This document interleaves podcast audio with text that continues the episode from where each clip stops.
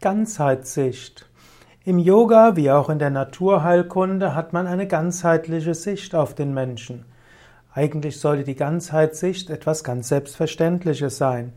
Der Mensch ist ein Organismus, alles hängt mit allem zusammen. Das unterscheidet den Menschen zum Beispiel von einem Auto. Bei einem Auto kann man einfach einen Reifen auswechseln und man muss hauptsächlich schauen, wo ist der Fehler und diesen behebt man. Der Mensch dagegen ist etwas Ganzes. Und im Menschen kann eine Störung an einer Stelle zu Störungen an anderen Stellen führen.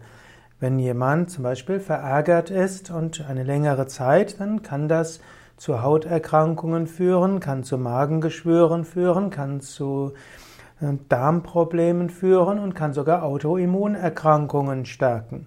Wenn jemand neu verliebt ist, dann kann das zu allen möglichen Heilprozessen führen.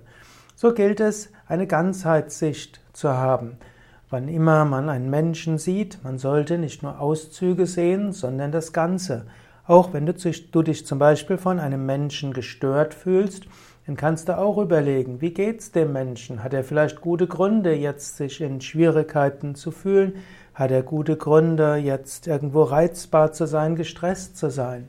Ganzheitssicht ist eine Aufgabe von jedem Yoga-Aspiranten, nämlich andere zu schauen in ihrer Ganzheit, sich selbst auch ganzheitlich zu sehen und auch die Aufgaben des Lebens.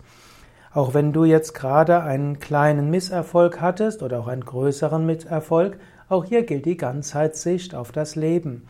Leben geht, geht, durch Höhen und durch Tiefen. Es gibt Vergnügen und Schmerz, Erfolg und Misserfolg. Es geht gut und nicht gut.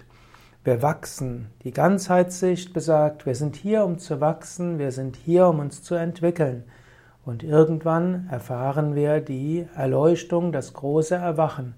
Und die Ganzheitssicht sieht alles, was wir auf dem Weg dorthin erleben, als wertvolle Erfahrungen.